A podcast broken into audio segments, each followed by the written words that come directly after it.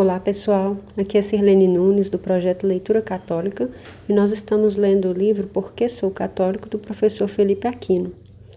Hoje nós vamos dar início a um novo capítulo, né, que é chamado Jesus Cristo e a crítica e a crítica racionalista.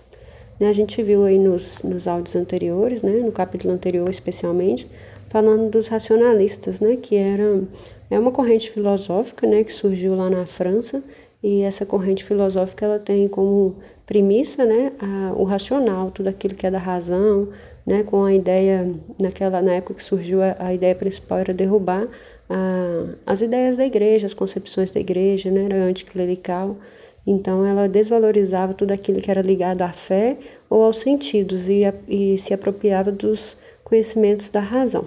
Então vamos à leitura e vamos entender um pouquinho sobre isso.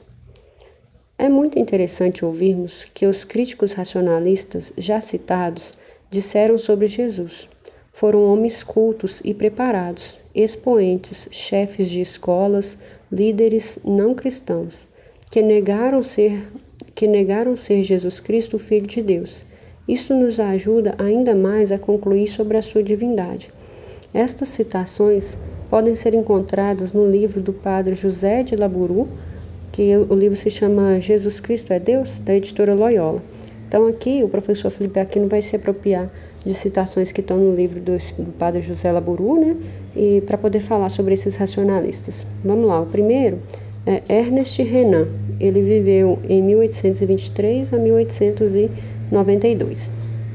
Mesmo mesmo sendo racionalista e materialista, Renan é obrigado a reconhecer em Jesus uma clareza de inteligência e uma penetração de espírito profundas. São as suas palavras. Vamos às palavras do René. Renan. Com seu perfeito idealismo, Jesus é a mais alta regra de vida, a mais destacada e a mais virtuosa. Ele criou o mundo das almas puras, onde se encontram o que em vão se, o que em vão se pedem à terra a perfeita nobreza dos filhos de Deus, a santidade consumada, a total abstração das mazelas do mundo e a liberdade, enfim. Jesus criou o ensinamento prático mais belo que a humanidade já recebeu. Ele concebeu a verdadeira cidade de Deus, a verdadeira palingenésia, o sermão da montanha, a apoteose do fraco, o amor do povo, o gosto do pobre, a reabilitação de tudo quanto é humilde, verdadeiro e simples. simples. Esta reabilitação faz essa re reabilitação ele a faz como artista incomparável, com caracteres que durarão eternamente. Cada um de nós lhe é devedor do que tiver de si, de melhor de si. Jesus Cristo nunca será superado. Jesus está no mais alto cimo da grandeza humana superior em tudo aos seus discípulos, princípio inesgotável de conhecimento moral, a mais de conhecimento, princípio inesgotável, desculpa, eu vou ler de novo esse trechinho aqui. Princípio inesgotável de conhecimento moral, a mais alta. Nele se condensa tudo quanto existe de bom e elevado da nossa natureza. A igreja, esta grande fundação, foi certamente a obra pessoal de Jesus para ter se feito adorar até este ponto, é necessário que ele tenha sido digno de adoração. O amor não existe sem um objeto digno de acendê-lo, e nós nada saberíamos de Jesus se não fosse pelo entusiasmo que ele soube inspirar a seu redor, pelo qual podemos agora afirmar ter sido grande e puro. A fé, o entusiasmo, a constância da primeira geração cristã não se explicam senão supondo na origem de todo o movimento, um homem de proporções colossais. Repousa agora em sua glória, nobre iniciador. Tua obra está terminada, tua divindade fundada. Ao preço de horas de sofrimento que não chegam a tocar tua grande alma, adquiristes a mais completa imortalidade.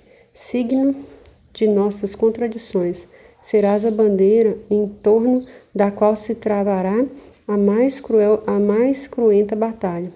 Mil vezes mais vivo, mil vezes mais amado, após tua morte do que durante os dias de tua vida terrestre. Hás de chegar a ser a pedra angular da humanidade. de tal maneira que arrancar o teu nome deste mundo seria sacudi-lo em seus fundamentos. Entre ti e Deus não há distinção possível. Plenamente vencedor da morte, tomas posse do teu reino, ao qual te hão de seguir pela vida real que traçaste séculos de adoradores. Olha que fantástico, hein? Nossa, é quase uma oração essa, esses trechos aqui. É, ele foi, o, o professor Felipe Aquino foi pegando vários trechinhos, né, entre aspas, das falas do Ernest Renan, né, desse, desse racionalista e materialista. Então, para a gente pensar um pouquinho, era um cara que não acreditava né, em Deus, na igreja, em Jesus, e ele estudou a Bíblia né, no sentido de destruir as ideias que a igreja estava é, apregoando no seu tempo. E por fim ele chegou a essas conclusões.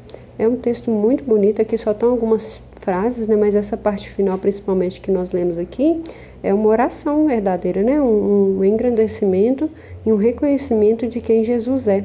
Talvez né, muitos de nós, na vivência é, cristã dentro da nossa igreja, ainda não tenhamos feito uma oração tão profunda a Deus, reconhecendo aquilo que Ele é e a grandeza do Seu nome para a eternidade. Eu espero que a leitura de hoje contribua com a sua espiritualidade e nos vemos na próxima.